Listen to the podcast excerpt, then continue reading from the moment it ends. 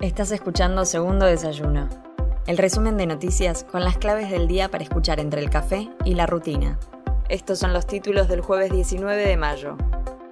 Se extiende el censo 2022 hasta el martes 24. Según informaron las autoridades gubernamentales, cerca de 18.000 personas relevarán las viviendas que no fueron visitadas durante el operativo presencial de ayer miércoles 18 y también se reabrirá la página censo.gov.ar para completar el formulario de manera digital. Cabe señalar que se reportaron numerosos casos de personas no censadas por no recibir la visita de los aunque también es importante destacar que quienes no recibieron la visita pero sí realizaron el censo digital ya están censados. A mediados de 2023 todo el país tendrá conexión a banda ancha 4G. El vicejefe de gabinete, Jorge Neme, anunció que el gobierno nacional tiene entre sus objetivos conectar a toda la población argentina a la banda ancha 4G antes de junio de 2023, en el marco de un encuentro con motivo de la celebración del Día Mundial de Internet.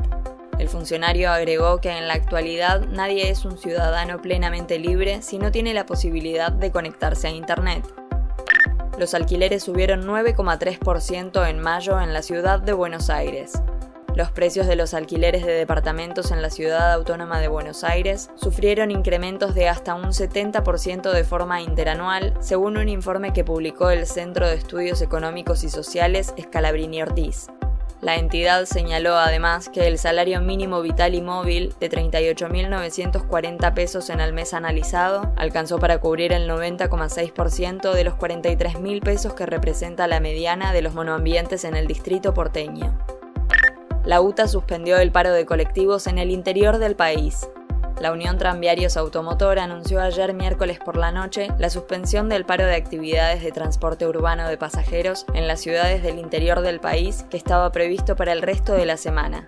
Por medio de un comunicado, el gremio informó que alcanzaron un acuerdo de forma virtual con la Federación Argentina de Transportadores por Automotor de Pasajeros ayer por la tarde ante las autoridades del Ministerio de Trabajo.